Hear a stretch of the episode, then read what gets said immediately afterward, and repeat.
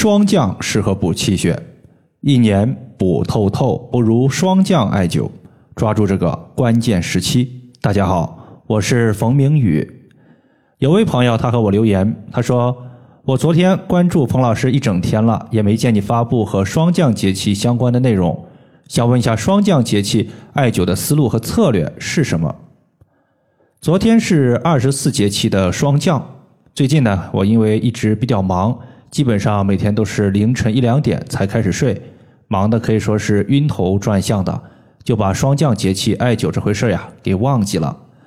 今天是霜降的第二天，要知道一个节气它的持续时间是十五天，所以说后面的日子还长着呢。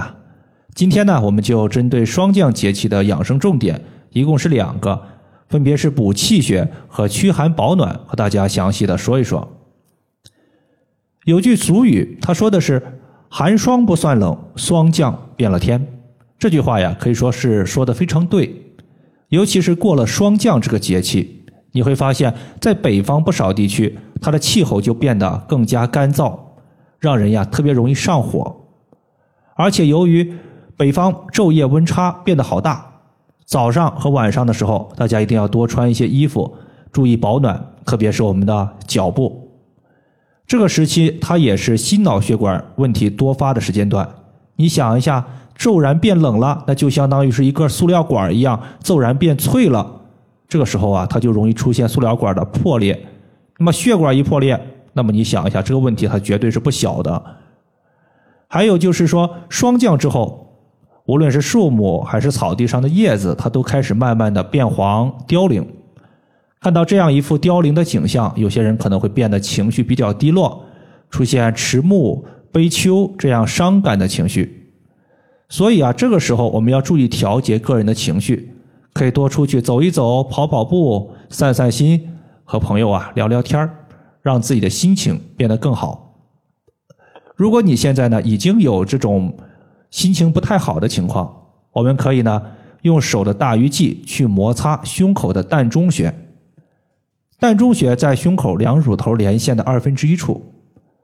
膻中穴作为人体八会穴之一的气会，是全身气的精气交汇的地方，也是身体的气运行的一个关口。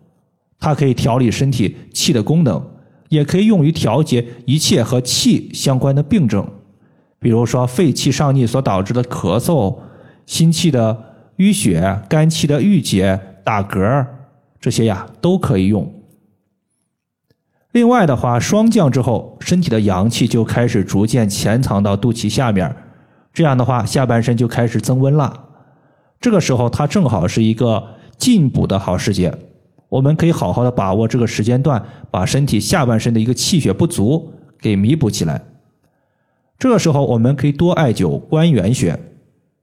关元穴作为元气的关卡。平时我们可以把单连的艾灸罐装上一根手工艾柱，绑在肚脐下方的关元穴。这样做可以让艾草的热力渗透到下半身，对于小腹寒凉、宫寒、气血不足导致的嘴唇发白、脸色不红润、容易心慌、气短、胸闷，这样做都是有效果的。关元穴它是补阳气的大穴位，马上就要进入冬季了。因为下一个节气就是立冬，冬季是一年四季之中最冷的季节，也是阳气内敛的时间段。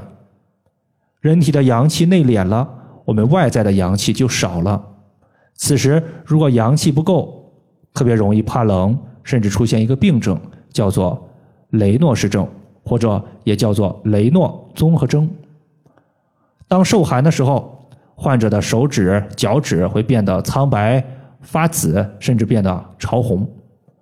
这种情况从中医的角度来看，就是身体的阳气匮乏，也可以多艾灸关元穴。还有就是练武术的人，他都讲究四个字，叫做气沉丹田。关元穴它就是我们下半身丹田的所在地。如果身体的气它往上走，就可能会导致打嗝、咳嗽。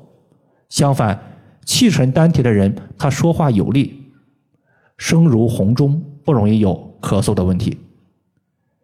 在上个月十五号左右，有一个五十一岁的女性患者，她就因为咳嗽老是不好，最近呀一直出现咳嗽后遗尿的问题，常常尿湿内裤，这让她非常的尴尬。我就看了一下她的舌头，发现她的舌头整体颜色比较淡，舌苔也比较薄，平时说话声音很小，在早上起床的时候可能还伴随有一些白痰的问题。偶尔还感觉腰背酸软无力，这说明他可能存在肺肾不足的问题。针对他的情况，我重点推荐了四个穴位，包括肾腧穴、列缺穴、尺泽穴和关元穴。关元穴，它是白天的时候手持一根一点八厘米的摩艾条直接艾灸的。晚上睡觉前，他会把自发热艾灸贴贴在关元穴和背部的一个腰椎部位，用来增强效果。在这个月二十号左右，我收到他的反馈，他说现在不仅咳嗽减轻了，就算偶尔有咳嗽，也基本上不会再出现尿裤子的问题了。这就说明他艾灸关元穴之后，阳气足了，气有固涩的作用。啥叫固涩？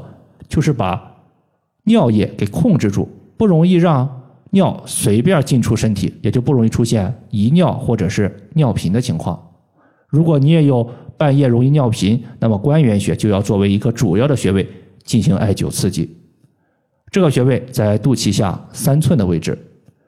以上就是我们今天所要分享的主要内容。如果大家还有所不明白的，可以关注我的公众账号“冯明宇艾灸”。姓冯的冯，名字的名，下雨的雨。感谢大家的收听，我们下期节目再见。